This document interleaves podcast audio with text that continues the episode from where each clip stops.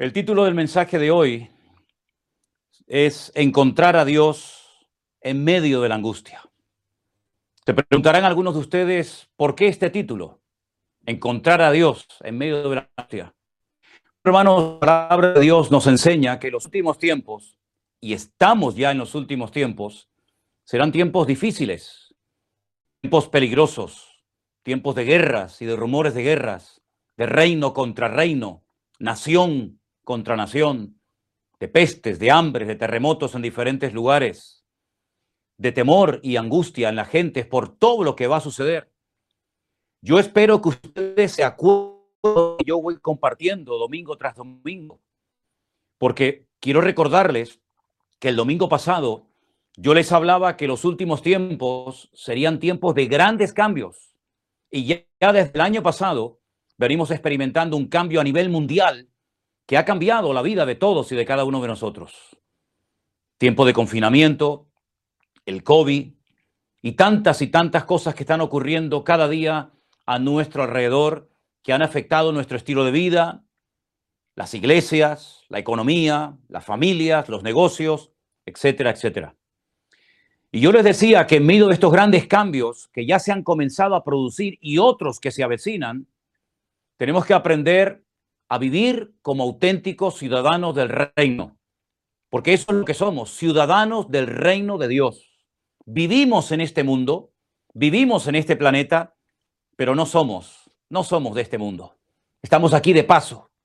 Por lo tanto, es muy importante leer, estudiar en profundidad las Sagradas Escrituras para que sepamos cómo vivir en estos tiempos de cambios, en estos tiempos difíciles y peligrosos en los que el Señor ha decidido que vivamos en este tiempo.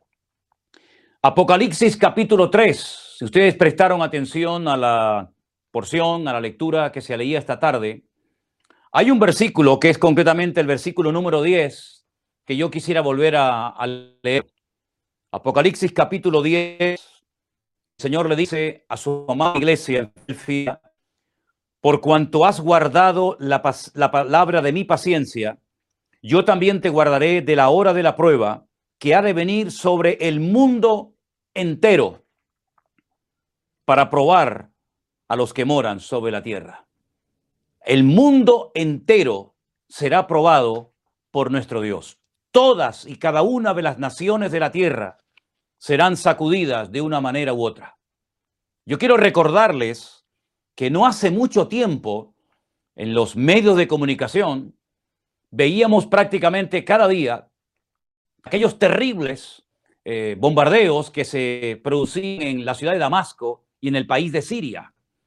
Veíamos cómo los aviones bombardeaban con la intención, digamos, de frenar al Daesh, al ISIS, que estaba haciendo un daño tremendo en muchas, en muchas naciones de esa parte del mundo. Y veíamos a gente cómo quedaba sepultada bajo los escombros y cómo la gente huía despavorida y cómo la gente perdía la vida. Incluso vi escenas muy fuertes de niños que quedaban sepultados y algunos de ellos se lograron salvar. Y vi un éxodo tremendo de sirios huyendo a todas partes, huyendo de la guerra, guerra que por cierto sigue.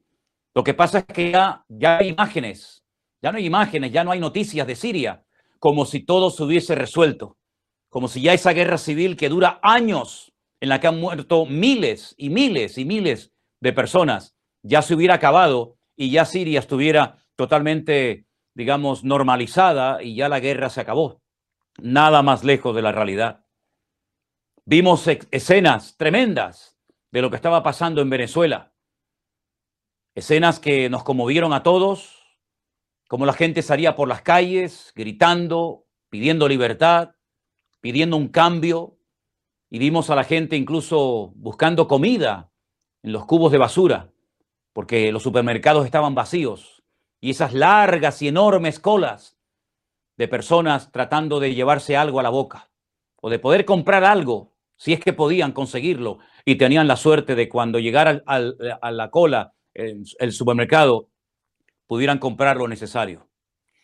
Pero ya no hay escenas de Venezuela, ya se ha, arreglado todo, parece que todo se ha normalizado pues nada más lejos de la realidad.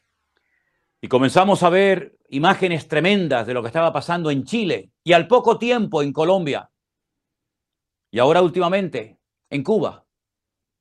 Y estábamos viendo lo que estaba pasando en Cuba y de repente nos encontramos en televisión unas imágenes tremendas de cómo más de mil personas han desaparecido, ciento y pico de personas muertas aquí en el, en el continente europeo, esas inundaciones tremendas en Alemania. Y dice la palabra de Dios que esto es simplemente el principio de dolores. El principio de dolores. Ya no hay marcha atrás. Esto es una especie de cuenta que nos está indicando algo muy importante y es el retorno inminente de nuestro Señor Jesucristo. Por eso dice el apóstol Pedro en primera de Pedro, capítulo 4, y quiero leerles estos versículos, muy interesantes, por cierto. Primera de Pedro, capítulo 4, versículo 12. Amados, no sorprendáis del fuego de prueba que os ha sobrevenido, como si alguna cosa extraña os aconteciese, sino gozaos por cuanto sois participantes de los padecimientos de Cristo, para que en la revelación de su gloria os gocéis con gran alegría. Si sois vituperados por el nombre de Cristo, sois bienaventurados, porque el glorioso Espíritu de Dios reposa sobre vosotros. Ciertamente de parte de ellos, Él es blasfemado, pero por vosotros es glorificado. Así que ninguno de vosotros padezca como homicida o ladrón o malhechor o por entremeterse en lo ajeno. Pero si alguno padece como cristiano, no se avergüence, sino glorifique a Dios por ello porque es tiempo de que el juicio comience por la casa de Dios. Y si primero comienza por nosotros, ¿cuál será el fin de aquellos que no obedecen al Evangelio de Dios? Y si el justo con dificultad se salva, ¿en dónde aparecerá el impío y el pecador? De modo los que según la de Dios, encomienden sus al fiel creador y hagan y hagan el bien. Pedro no le está escribiendo a hermanos en tiempos de paz, en tiempos de tranquilidad, sino le está escribiendo a los que han sido dispersados por todas partes del mundo, huyendo de las persecuciones, huyendo de las matanzas de aquella época. Y les dice, hermanos, no se sorprendan, no se derrumben, no se desanimen, porque los, los mismos padecimientos que ustedes están pasando, otros hermanos en otras partes de la tierra también los están experimentando igual, exactamente igual que ustedes. En la misma carta de, Pedro, en el capítulo 5, del 6 en adelante, dice, humillaos pues ante esta perspectiva, ante esta realidad, humillaos pues bajo la mano poderosa de Dios. Os fue tiempo, echando toda vuestra ansiedad sobre Él, porque Él tiene cuidado de vosotros. Sed sobrios y velad, porque vuestro adversario, el diablo, como león rugiente, anda alrededor buscando a quien devorar, el cual, al cual firme, sabiendo que los mismos padecimientos se van cumpliendo en vuestros en todo el mundo. De toda gracia que nos llamó a su gloria eterna en Jesucristo, después de que hayáis padecido, ya lo dice bien claro la escritura, después de que hayáis padecido un poco de tiempo, él mismo os perfeccione, afirme, fortalezca y establezca. A él sea la gloria y el imperio por los siglos de los siglos. En ningún momento el apóstol Pedro, ni Pablo, ni Santiago, ni el mismísimo Señor Jesucristo trataron de movilizar a los creyentes, a la iglesia, para rebelarse en contra de los gobiernos establecidos Gobiernos llenos de injusticia, gobiernos terribles que masacraron a miles de hermanos nuestros en el pasado. Quiero decirles que nuestros hermanos en el pasado han sido crucificados, torturados, esclavizados, dejados, y podríamos seguir con un largo etcétera de terribles sufrimientos que nuestros hermanos en otros han tenido que experimentar por amor a Dios y por defender el Evangelio a la última gota de sangre. no nos sorprendamos ni nos pongamos nerviosos, ni perdamos la paz ante los conflictos mundiales que se avecinan. Vivimos en tiempos de cambios, en tiempos difíciles, en tiempos peligrosos, como dice la palabra de Dios. Y humanamente hablando, me gustaría decirles que no se preocupen que en, cuestión de semanas, en cuestión de, de, meses, de poco tiempo, todo, todo va a volver a la normalidad. Va a haber trabajo para todos, habrá abundancia, ya no habrán guerras, ya no habrá miseria, ya no habrá pobreza en el mundo, se acabarán las injusticias. Me gustaría humanamente decir eso en esta tarde, pero les mentiría. El mundo no va a ir a mejor. Y da igual quién gobierne, la derecha, la izquierda, el centro, unos u otros. El mundo cada vez va, ir, va a ir de mal en peor. Y cuando el Señor Jesucristo dijo aquello de, y la maldad se multiplicará, lo dijo en tiempo futuro. Pero nosotros podemos decir en este momento que ya la maldad se ha multiplicado de una forma terrible y se sigue multiplicando cada día a nuestro alrededor. Por lo tanto, lo que está pasando en Cuba, en Venezuela, en Colombia, en Alemania y en muchas naciones del mundo que no tenemos en este momento información, aunque suene fuerte lo que les voy a decir, es lo que la Biblia profetizó, es lo que el Señor Jesucristo nos enseñó con cientos, con miles de años de antelación. Repito, me gustaría humanamente decirles, hermanos, no se preocupen. El mundo se va a arreglar en poco tiempo, pero no es verdad.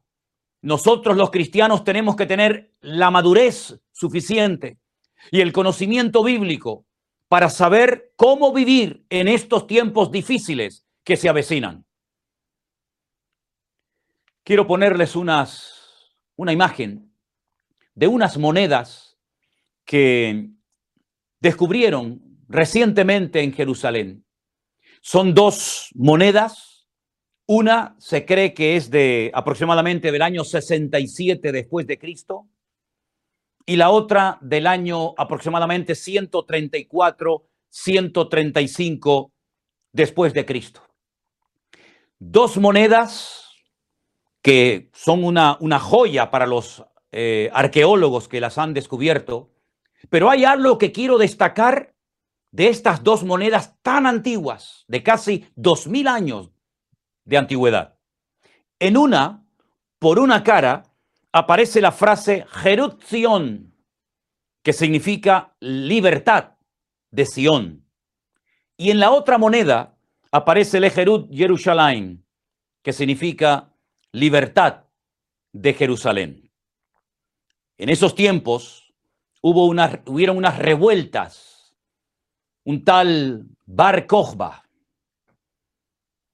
que fue apoyado por un rabino llamado Rabí Akiva, que lo apoyó y le dijo al pueblo que era el Mesías, el verdadero Mesías que Israel llevaba esperando siglos, lo apoyó y se rebeló en contra del imperio romano, un imperio despiadado, un imperio terrible, un imperio que no respetaba la vida de nada ni de nadie, un imperio que duró casi, casi mil años, un imperio que asesinó, mató, violó, descuartizó, crucificó, quemó, hizo auténticas barbaridades, sobre todo contra los cristianos, porque los consideraban traidores. Había que arrasar de la faz de la tierra al cristianismo, a nuestros hermanos en Cristo aquellos que habían nacido de nuevo igual que nosotros, aquellos que les tocó vivir en un tiempo muy duro de la historia y que muchos de ellos terminaron dando su vida por la causa del Evangelio. ¿Por qué les hablo de estas dos monedas? Porque fijaros, ya en el año 67 después de Cristo y la otra en el 134 después de Cristo ya se daba ese grito que se ha oído tanto en estos días y seguiremos oyéndolo, libertad, libertad, lo que queremos es la libertad de nuestro pueblo, la libertad de nuestra ciudad, la libertad nuestra, la libertad de nuestro país. Ya desde hace dos mil años el hombre viene gritando, lejerut, lejerut, libertad, libertad. Es curioso que nuestro Señor Jesucristo también habló de la libertad, pero de la libertad verdadera, la libertad que viene como resultado de conocer la verdad. Él mismo dijo, conoceréis la verdad y la verdad os hará libres. Ese es el texto, como bien saben ustedes, hermanos de la iglesia de Santa Cruz de Tenerife, que tenemos encima de nuestra plataforma, al cual si quieren pueden mirarlo ahora mismo. Y conoceréis la verdad y la verdad os hará libres. Nosotros tenemos que tener bien, pero bien claro, queridos hermanos, que nosotros podemos experimentar la libertad gloriosa de los hijos de Dios, no gracias a los hombres, no a lo que tenemos, no a lo que podemos conseguir por nuestros logros y por nuestra fuerza y capacidad humana, sino que la verdadera libertad viene a un país, viene a una ciudad, viene a una vida cuando conoce la verdad y la verdad es Jesucristo. Sin Jesucristo, ningún país del mundo, ninguna nación de la faz de la tierra podrá experimentar la verdadera libertad que viene por conocer a Cristo, que es el camino y la verdad y la vida. La iglesia no está puesta en este mundo para quitar o para poner gobiernos, ni para apoyarlos, ni para hacerles la contra, para hacerles la guerra. Esa no es la función de la iglesia. Entiendo que los hombres, los inconversos, la gente se arte de la miseria, de la escasez, de las injusticias, de la pobreza. Lo entiendo, lo entiendo. Pero nosotros jamás vamos a recurrir a volcar coches, a quemar establecimientos, a romper cristales, a tirar piedras por las calles. Jamás. Jamás los cristianos se han caracterizado por esas actuaciones típicas de los que no tienen la libertad de Cristo Jesús en sus corazones y en sus vidas. Entiendo que la gente del mundo que no tiene a Cristo caigan en desesperación, pero nosotros los cristianos jamás Jamás nos vamos a desesperar, jamás nos vamos a angustiar, jamás perderemos la paz y el equilibrio porque Cristo Jesús es nuestra libertad y la, y la libertad viene por conocerlo a Él personalmente. Y teniendo sustento y abrigo, como decía nuestro hermano Matías hace un instante, este, tenemos que estar contentos con esto. Y si no tuviéramos sustento y abrigo y pasáramos por todo tipo de necesidades, y como dijo aquel gran varón de Dios, y aunque Dios me mate, aunque Dios me mate y me quite la vida, lo seguiré alabando y adorando, porque yo sé que mi redentor está vivo. Se preguntarán algunos de ustedes, ¿por qué el pastor en esta tarde nos está dando este mensaje? Bueno, les estoy dando este mensaje Primeramente porque Dios me lo puso en el corazón, pero sobre todo también para que nosotros los cristianos tengamos claro que hay una buena batalla, que es la que tenemos que librar, y batallas carnales, batallas de hombres, de inconversos, en las cuales no tenemos que meternos ni participar en absoluto. El apóstol Pablo dijo, he acabado la carrera, he peleado la buena, no la mala, la buena, la buena batalla. Y entonces Dios me va a galardonar como a él, como a él le apetezca, ¿verdad? Tengo una lista que por cierto se va a poner ahora también para que la puedan ver ustedes. De un estudio que he estado haciendo durante esta semana muy interesante, donde voy a mencionar una serie de fechas y de nombres de hombres, todos Césares de Roma, que intentaron con todas sus fuerzas destruir a la iglesia del Señor Jesucristo. Arrasar de la faz de la tierra a cualquier cristiano. Empezamos por Nerón, del 37 al 68 después de Cristo. Uno de sus objetivos principales era arrasar a los cristianos de la faz de la tierra. Las barbaridades que este hombre cometió contra los cristianos no tienen nombre un auténtico psicópata, un hombre que se obsesionó y que quiso destruir a los cristianos, repito, desde el año 37 al 68 después de Cristo. Las cosas que hizo fueron terribles. A continuación, Vespasiano, del 69 al 79. Este fue, este fue el padre de Tito, el que mandó a destruir el templo de Jerusalén y a la ciudad de Jerusalén. A continuación se levantó Domiciano, el que metió en aceite hirviendo al apóstol Juan y el Señor lo salvó milagrosamente y después lo desterró a la isla de Patmos desde el 81 hasta el 96 después de Cristo. A continuación, del 98 al 117 después de Cristo, tenemos a Trajano. Podríamos pasar mucho tiempo explicando lo que hicieron cada uno de estos personajes, pero todos ustedes saben que si uno fue malo, el otro aún fue peor. Adriano, Adriano, del 117 al 138.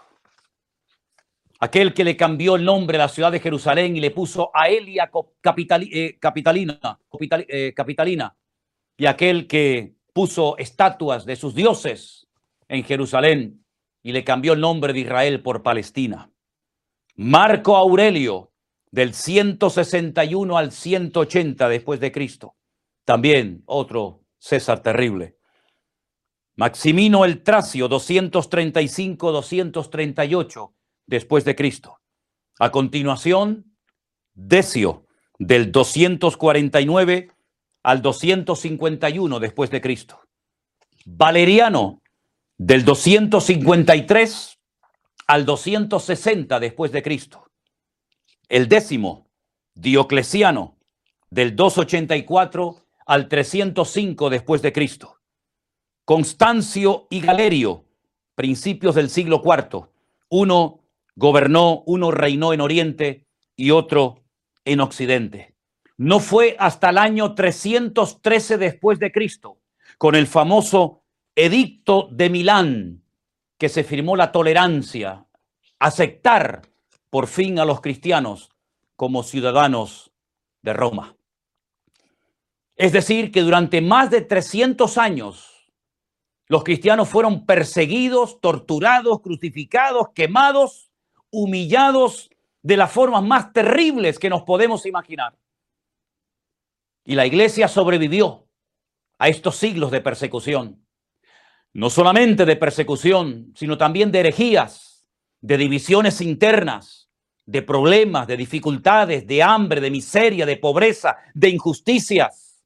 La iglesia sobrevivió.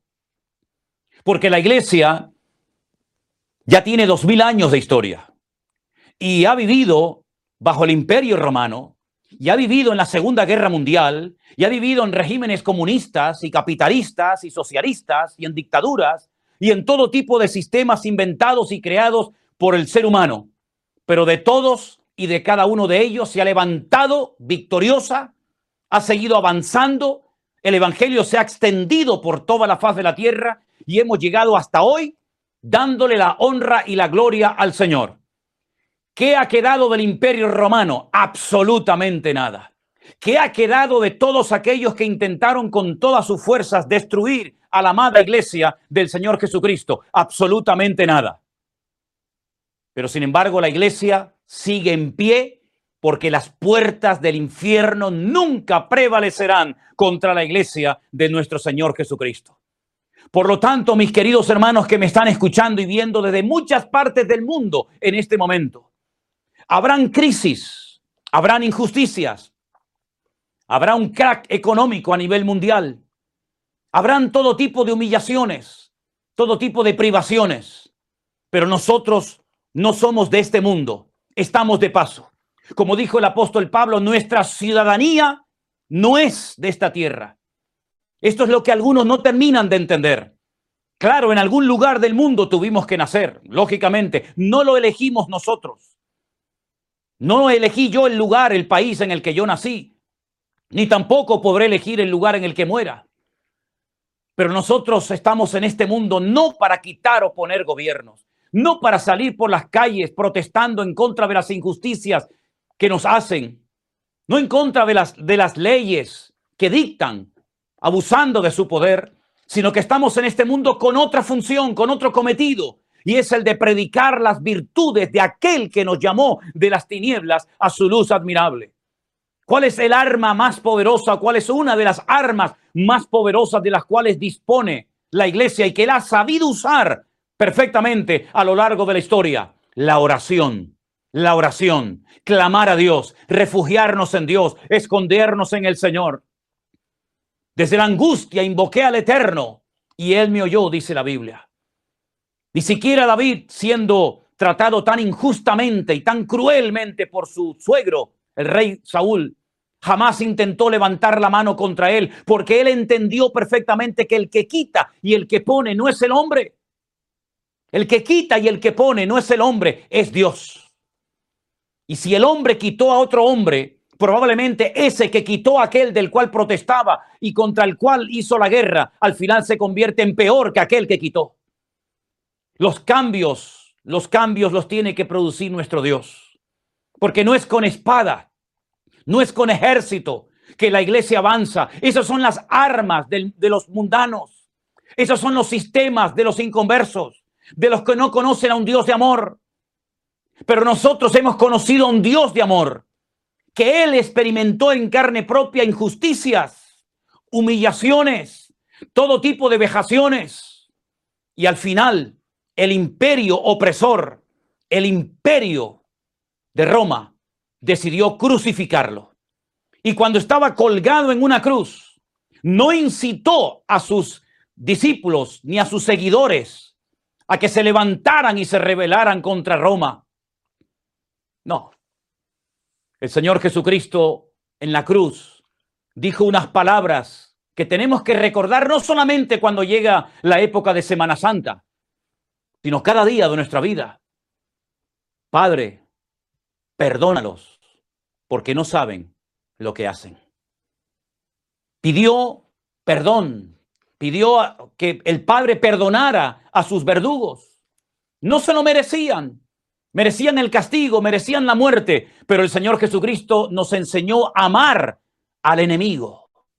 Incluso nos enseñó que si nos pide agua, le tenemos que dar agua al enemigo. Y si nos pide de comer, tenemos que dar de comer al que nos quiere matar y quitar la vida. Y algunos dirán, pero bueno, el Señor Jesucristo sí podía, porque para eso era el Mesías. Pero quiero recordarles que el primer mártir de la iglesia, después de dar un discurso, un mensaje extraordinario, haciendo un recorrido por toda la historia del Antiguo Testamento hasta llegar al Señor Jesucristo, cuando decidieron matarlo a pedradas, él terminó diciendo, no les tomes en cuenta este pecado.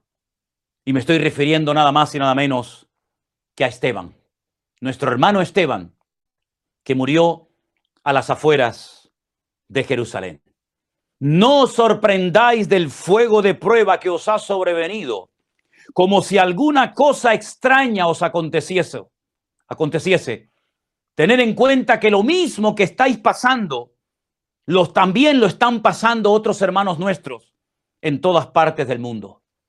Permíteme llevarles a Segunda de Corintios capítulo 6, del versículo 4 en adelante. El varón de Dios, nuestro hermano en Cristo Pablo dice, antes bien nos recomendamos en todo como ministros de Dios, en mucha paciencia en tribulaciones, en necesidades, en angustias, en azotes, en cárceles, en tumultos, en trabajos, en desvelos, en ayunos, en pureza, en ciencia, en longaminidad, en bondad, en el Espíritu Santo, en amor sincero, en palabra de verdad, en poder de Dios, con armas de justicia a diestra y a siniestra, por honra y por deshonra, por mala fama y por buena fama, como engañadores pero veraces, como desconocidos, pero bien conocidos, como moribundos, mas he aquí vivimos, como castigados, mas no muertos, como entristecidos, mas siempre gozosos, como pobres, mas enriqueciendo a muchos, como no teniendo nada, mas poseyéndolo todo. Esta era la forma de vida del apóstol Pablo, de los, de los hermanos nuestros durante los primeros siglos de la era cristiana. Fueron perseguidos, fueron humillados, fueron quemados, fueron despojados de sus bienes, dieron su vida por la causa de Cristo, pero jamás, jamás nadie, ningún historiador por impío, por pecador, por terrible que sea, podrá decir que los cristianos se levantaron en contra del imperio romano con la intención de destruirlo y de acabar con ellos. Al contrario, fue el amor de Cristo en sus corazones, fue el poder del Evangelio lo que hizo que uno de los Césares de Roma, Constantino, cayera de rodillas y tuviera que firmar aquel edicto de tolerancia para que no se siguiera persiguiendo, ni machacando, ni destruyendo a la iglesia de nuestro Señor Jesucristo. Vivimos en tiempos de guerras y rumores de guerras. Vivimos en tiempos en los que el hombre sale por las calles gritando libertad, libertad. Vivimos en tiempos en los que el pecador quiere experimentar la libertad que ya nosotros tenemos. Vivimos en tiempos en los que vemos que el hombre quiere justicia, el hombre quiere paz, el hombre quiere bendición, el hombre quiere estabilidad. Y todo eso, queridos hermanos, nosotros ya lo tenemos. Ya tenemos esa libertad, ya tenemos esa paz. Ya tenemos todo porque estamos completos en Cristo Jesús, Señor nuestro. Lo que tenemos que hacer es refugiarnos en Dios, clamar a nuestro Dios. Algunos dirán, pero entonces tenemos que dejarnos humillar. Pues si esa es la voluntad de Dios, tendremos que acatar, decir gloria a Dios. Gracias, Señor. Tenemos que dejar matarnos. Bueno, si esa es la voluntad de Dios, tendremos que dejar matarnos. Quiero decirles que el Señor nos puede librar de toda obra mala. Quiero recordarles que aquellos jóvenes en Babilonia dijeron, nosotros no nos vamos a postrar por mucho poder, por mucha autoridad que tengas como rey del imperio babilónico. No nos vamos a postrar ante tu imagen. No vamos a darle culto a tu imagen. Y creemos que nuestro Dios nos puede librar de tu mano y del fuego. Lo tenemos clarísimo. No tenemos la más mínima duda de que nuestro Dios nos puede librar del fuego y nos puede librar de tu mano. Porque tenemos un Dios todopoderoso. No es un Dios sordo, no es un Dios mudo como los vuestros. Nuestro Dios nos conoce, nuestro Dios nos habla, nuestro Dios nos bendice, nuestro Dios nos cuida. Lo ha hecho hasta el día de hoy y repito, nos puede librar de tu mano y nos puede librar del fuego si esa es su voluntad y si Él quiere. Pero te voy a decir algo, oh rey Nabucodonosor, si no nos libra, es decir, si nuestro Dios hoy ha determinado que tenemos que entregar nuestra vida como un sacrificio y morir quemados, estamos dispuestos a hacerlo. Fueron arrojados dentro de un horno de fuego. ¿No es eso una injusticia? ¿No es eso un abuso de poder? ¿No es eso algo que se escapa del raciocinio de la mente humana? ¿Cómo es posible que tres jóvenes inocentes que no habían cometido ningún delito, sino simplemente se habían negado a postrarse ante un muñeco, ante una estatua, fueran matados de esa manera tan vil, humillante y cruel?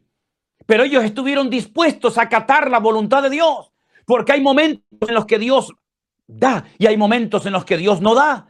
Y hay momentos en los que Dios protege de la muerte y hay momentos en los que permite la muerte. Y hay momentos en los que Dios abre puertas y hay momentos en los que Dios cierra puertas. Y nosotros como vivimos para Cristo, pues nos gozamos en cualquier momento, en cualquier régimen, en cualquier país, en cualquier circunstancia, con dinero, sin dinero, con comida, sin comida, con comunista, con capitalista, con dictadores, con socialistas, da exactamente igual. Porque nuestra estabilidad, nuestra paz, nuestra salvación, nuestra vida no depende de los hombres, no depende de los gobiernos, depende de nuestro Dios.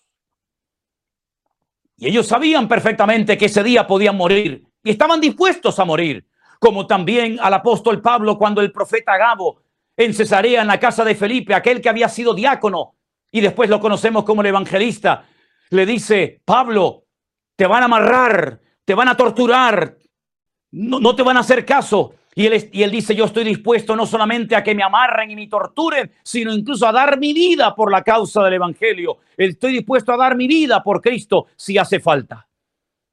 En otras palabras, mis queridos hermanos, vivamos como ciudadanos del reino y no como salvajes no imitando los sistemas del mundo. Vivamos como hijos y como hijas de Dios, empapados de la gracia, empapados de la misericordia, empapados del amor de Dios, que es el poder que el Evangelio tiene y que ningún ser humano ni gobierno nos quitará ni nos puede ni nos puede imitar, porque el amor de Dios ha sido derramado en nuestros corazones cuando vino el Espíritu Santo a morar a nuestra vida. Romanos capítulo 5, versículo 8. El amor de Cristo, el amor de Dios ha sido derramado en nuestros corazones. Nosotros podemos bendecir a los que nos persiguen. De hecho, hay que hacerlo.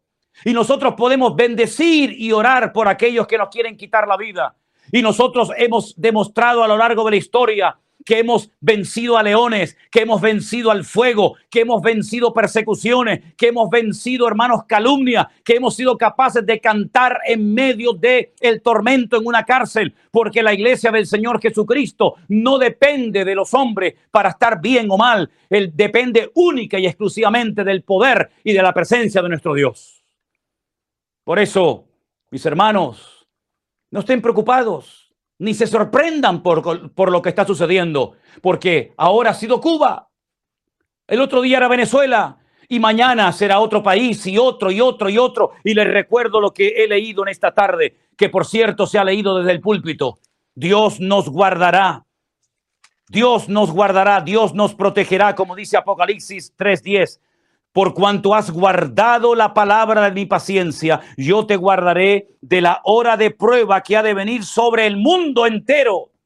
El mundo entero va a ser sacudido. Europa, América, África, Oceanía, los americanos, los latinos, los chinos, los japoneses, todo el mundo será sacudido. Pero el Señor ha prometido guardarnos y protegernos en medio de los avatares y en medio de los problemas de la vida.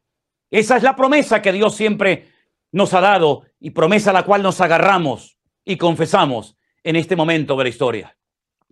Mis queridos hermanos, los tiempos que se avecinan no van a ser fáciles, ¿eh? Aunque todos estén vacunados, después vendrá otra cosa, otro virus, otra bacteria, o sabe Dios qué. Miren los alemanes, lo bien que viven, un país hermoso, un país rico, un país estable, un país de gente seria, un país de gente trabajadora, un país que hacen las cosas para que no se rompan, no como otras naciones que hacen las cosas para que se rompan a los dos días. Gente seria, gente forzada, gente que fue capaz de reconstruir un país cuando había quedado totalmente destruido por, por, por un loco y fueron capaces de reconstruirlo y ser un botón de muestra, de orden, de, de, de seriedad, de trabajo, de puntualidad. Y miren lo que les ha pasado en estos días. Ha venido un, un diluvio, ha venido una lluvia tremenda, y ha arrasado pueblos enteros, puentes, carreteras, y mucha gente ha perdido la vida y otros han desaparecido. ¿Quién se lo iba a decir a los alemanes? Y tal vez mañana nos toque a nosotros, pero nosotros sabemos en quién hemos creído. Nosotros no dependemos de este gobierno, ni del anterior, ni del que va a entrar dentro de unos años. A nosotros nos da exactamente igual quién gobierne. A nosotros nos da exactamente igual si lo hacen bien o lo hacen mal. La Biblia dice, orad, orad por vuestros gobernantes. Eso es lo que dice la Biblia, ¿o no? Orad por vuestros gobernantes para que viváis quieta y reposadamente. Y si nos ayudan y nos brindan ayuda y nos bendicen de alguna manera y nos permiten predicar el Evangelio, pues bendito sea Dios. Pero si nos prohíben predicar el Evangelio y nos amenazan y nos impiden predicar el Evangelio, nos tendrán que matar, nos tendrán que quemar, nos tendrán que crucificar, porque no vamos a dejar de decir lo que hemos visto y lo que hemos oído, y no vamos a callarnos por amenazas de nada ni de nadie, porque así ha vivido la iglesia estos últimos dos mil años, y así continuará la iglesia hasta que sea llevada a la presencia del Señor por el nuestro Señor Jesucristo. Así que nosotros no vamos a entrar en, en, guerras, en gritería, en nerviosismo, en preocupaciones, porque eso se lo dejamos para los que no conocen a Cristo. Esos, esas actuaciones, esas cosas que se gritan y se hacen, se las dejamos a los hijos de Satanás, a los que no tienen la paz de Cristo en sus corazones. Nosotros doblamos rodilla, nosotros clamamos al Rey de Reyes y Señor de los Señores nosotros invocamos el nombre de nuestro Dios el eterno, poderoso. Y nosotros buscamos a Dios en la angustia. Y en la angustia el Señor se revelará, se revelará a nuestras vidas.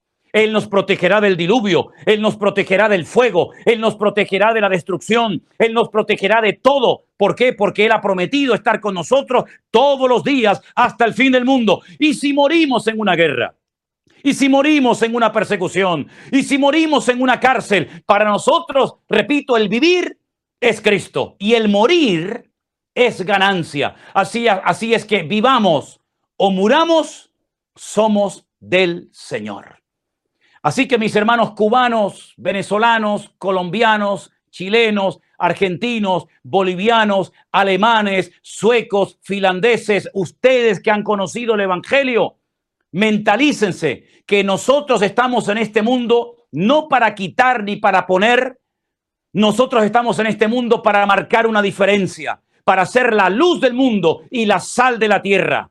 Eso de estar angustiados, nerviosos, con lloriqueo, eso no es, eso no es de Dios. Esa no es la característica de una persona madura en el Evangelio. Esa no es lo que tiene que identificar a un creyente. Es más, nosotros estamos para consolar, nosotros estamos para animar, nosotros estamos para levantar, nosotros estamos para predicar un mensaje de vida, de fe y de esperanza a nuestro Dios. Y cuando los del mundo ya hayan llegado al límite, cuando ya su fuerza no de más, cuando estén desesperados, entonces les diremos aquellas palabras de nuestro Señor Jesucristo, venid a mí los trabajados y cargados, que yo os haré descansar. Esa es esa es la forma como tenemos que vivir los cristianos hoy en día, agarrados al Señor, apegados a su palabra más que nunca. Y pase lo que pase y venga lo que venga, nosotros sabemos que nuestro Dios estará con nosotros como poderoso gigante. Yo voy a pedir a todos los que están en este momento allí en Santa Cruz, en la iglesia, y a todos los que están oyendo y viendo este mensaje en este momento, póngase de pie, por favor, juntamente conmigo hágame el favor, pónganse de pie, ahí donde está.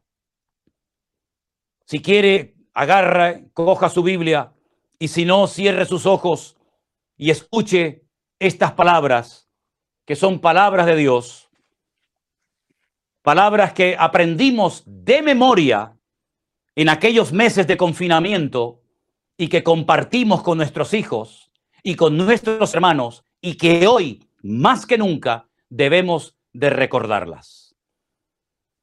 El que habita al abrigo del Altísimo morará bajo la sombra del Omnipotente. Diré yo al Señor, esperanza mía y castillo mío, mi Dios, en quien confiaré. Él te librará del lazo del cazador, de la peste destructora con sus plumas te cubrirá y debajo de sus alas estarás seguro. Escudo y adarga es su verdad. No temerás el terror nocturno, ni saeta que vuele de día, ni pestilencia que ande en medio de la oscuridad, ni mortandad que en medio del día destruya. Caerán a tu lado mil y diez mil a tu diestra mas a ti no llegará. Ciertamente con tus ojos mirarás y verás la recompensa de los impíos, porque has puesto al Señor, que es esperanza, al Altísimo por tu habitación. No te sobrevendrá mal, ni plaga tocará tu morada, pues a sus ángeles mandará cerca de ti, que te guarden en todos tus caminos, en las manos te llevarán para que tu pie no tropiece en piedra. Sobre el león y el áspid pisarás. Hollarás al cachorro del león y al dragón. Por cuanto en mí ha puesto a su amor, yo también lo libraré. Le pondré en alto por cuanto ha conocido mi nombre. Me invocará y yo le responderé. Con él estaré yo en la angustia. Lo libraré y le glorificaré. Lo saciaré de larga vida y le mostraré mi salvación. Ahí donde están, cierren vuestros ojos, por favor. Interioricen estas palabras, alimenten su alma, su mente, sus pensamientos cada día con estas y otras hermosas palabras de los salmos, por ejemplo, para que podamos vivir tranquilos, sin angustia, sin nervios, con la paz de Cristo que sobrepasa todo entendimiento humano. Llenemos nuestra mente de la palabra de Dios echemos toda nuestra ansiedad sobre Él, porque Él tiene cuidado de nosotros. Tus necesidades, tus preocupaciones, tus limitaciones, el Señor las conoce perfectamente. Aquí de lo que se trata es de todos ocupados, ni lamentándonos, ni agobiados. Aquí de lo que se trata es de demostrar en esta hora de la historia, en estos tiempos de cambios, que nuestra fe es una fe firme y robusta en nuestro Dios. Y que nuestra confianza en el Señor no depende de quién gobierne, no depende de quién tenga el poder en el país, no depende de qué partido esté gobernando a la ciudad o al, pueblo. Nosotros no dependemos de las circunstancias para estar bien o mal. Nosotros no dependemos ni siquiera de lo que tenemos para estar bien y dormir tranquilos. Nosotros dependemos de aquel que venció a la muerte y al diablo. Nosotros dependemos de aquel que está sentado a la diestra del Padre, clamando, intercediendo por su amada iglesia cada día durante toda nuestra vida. Nosotros no dependemos del ambiente, no dependemos de las circunstancias, no dependemos de los gobiernos, no dependemos si vivimos en paz o en guerra, porque nosotros como cristianos hemos sabido vivir en tiempos de guerra, en tiempos de persecución y en tiempos de paz y de bonanza. Tu iglesia ha sido preparada y entrenada en estos dos mil años para que hoy no se derrumbe ni se venga abajo, sino que podamos marcar una diferencia y que la gente y el mundo vea que nuestra confianza en Dios es real y genuina. Ha llegado el momento de demostrar que verdaderamente creemos en un Dios todopoderoso. Hemos dejado la idolatría, hemos dejado la, la, brujería, hemos dejado el desorden en el que vivíamos porque hemos entendido el Evangelio. Ya no estamos sometidos a la autoridad de un hombre por muchos títulos que tenga. Ya no le tememos a los hombres, ahora le tememos a nuestro Dios porque el principio de la sabiduría es el temor a Dios. Ya no le tememos a las circunstancias porque nuestro Dios ha vencido todas y cada una de las circunstancias. Y recordamos en este momento las palabras eternas de nuestro amado Señor Jesucristo, que dijo en el mundo, hijitos míos, en el mundo tendréis aflicción, pero confiad, yo he vencido al mundo.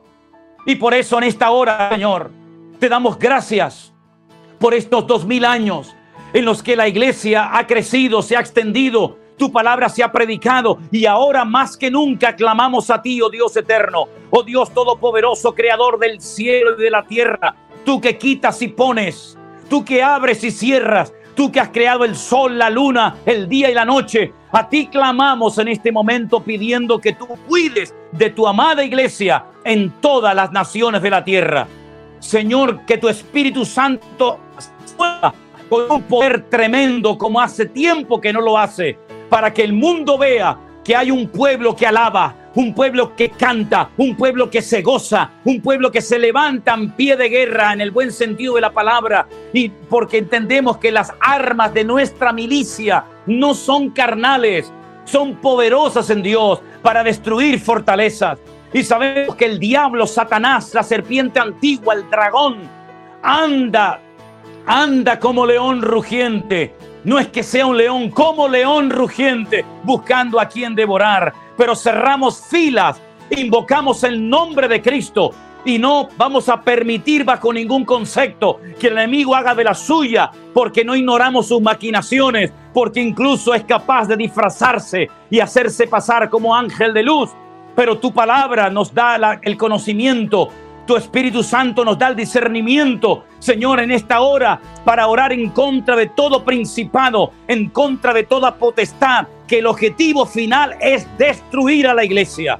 Empieza por un lado, pero el objetivo es destruir a tu pueblo, destruir a tu siervo, destruir a tu amada iglesia. Pero en el nombre de Jesús, hoy en este momento, tu amada iglesia, los cientos y cientos y miles de hermanos que en este momento están viendo esta reunión en directo, levantando nuestras manos, proclamamos hoy tu victoria, la victoria de Jesucristo, la sangre de Jesucristo que fue derramada en la cruz del Calvario. Hoy en el nombre de Jesús rompe toda estrategia satánica y oramos para que todo espíritu de brujería, de hechicería, para que todo daño que los hombres quieran hacer contra tu amada iglesia sea desbaratado en el nombre de Jesús y tu iglesia se levante en pie de guerra y tu Espíritu Santo sople y caigan lenguas de fuego como en el aposento alto y se predique hoy tu palabra como hace años que no se predica. Dios mío, aviva, aviva tu obra en medio de los tiempos. Señor, sabemos que el mundo irá de mal en peor, que la maldad se multiplicará, que incluso el amor de muchos se enfriará, pero nosotros iremos de gloria en gloria, de victoria en victoria, de poder en poder, en el nombre poderoso de Jesús, nuestro Señor. A ti te daremos siempre la gloria y la honra, ahora y por siempre. Amén y amén. Aleluya. Así que mis queridos hermanos, Dios nos guardará de las pruebas que vendrán a nivel mundial. Todas las naciones de la tierra los cinco continentes van a ser sacudidos y zarandeados de una manera u otra. Pero en medio de esas pruebas, la iglesia pasará en victoria.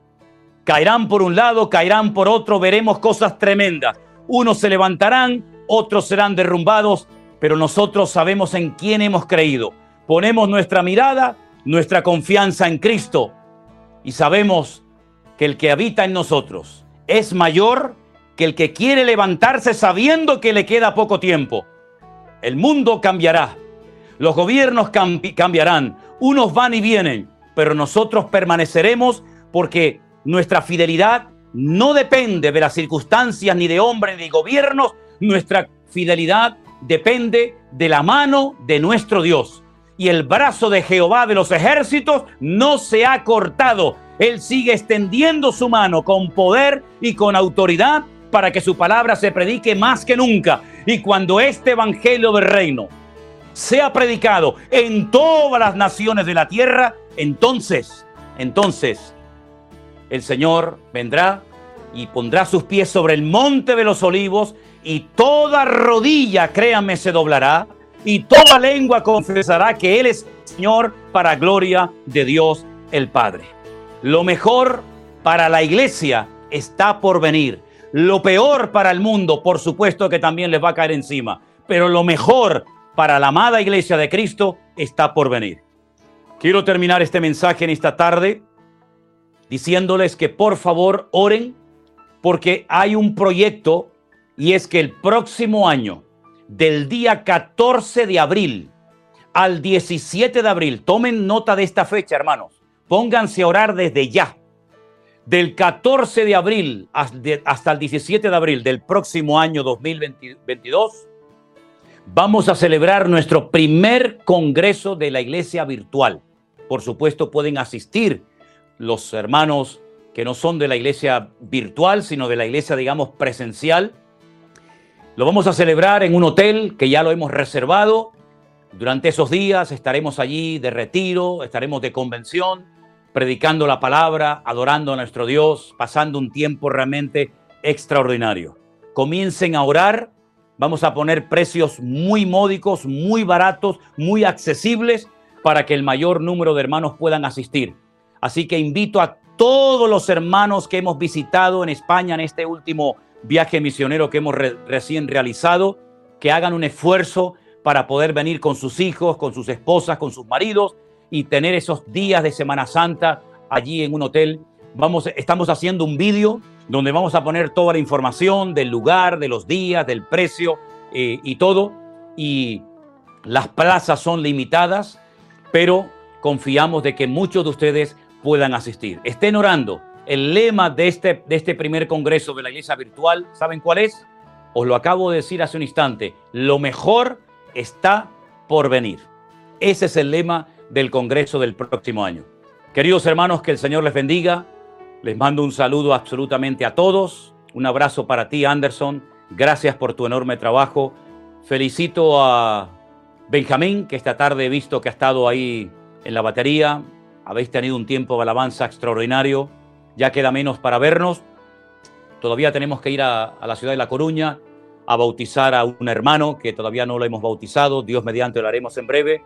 Gracias por vuestras oraciones. Estamos bien, estamos bendecidos. Esta mañana predicaba la palabra en la iglesia del pastor Walter, la iglesia de Revive en Cangas, donde un joven transformado por el poder de Dios, pues se bautizaba y ponía en, en práctica este mandamiento en su vida. Hermanos queridos, que el Señor les bendiga, sigan disfrutando de este culto y nos veremos pronto si Dios quiere. Oramos confiando en nuestro Dios, no permitiéndole a nada, ni a nadie, ni a ninguna circunstancia que nos robe la paz y el gozo de nuestros corazones, porque la paz de Cristo guardará nuestros corazones y pensamientos en Cristo Jesús, por cuanto en Él hemos confiado, y el gozo del Señor es nuestra fortaleza. Bendiciones para todos, mis queridos hermanos.